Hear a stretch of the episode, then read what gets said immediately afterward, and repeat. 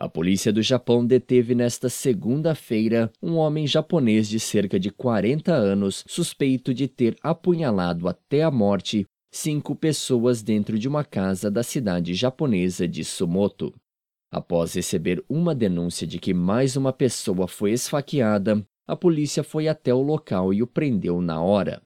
Três das vítimas morreram na hora, enquanto outras duas foram transferidas inconscientes para um hospital onde não resistiram. Tatsuhiro Hirano estava com a roupa coberta de sangue e não fez nenhum comentário no momento de sua detenção.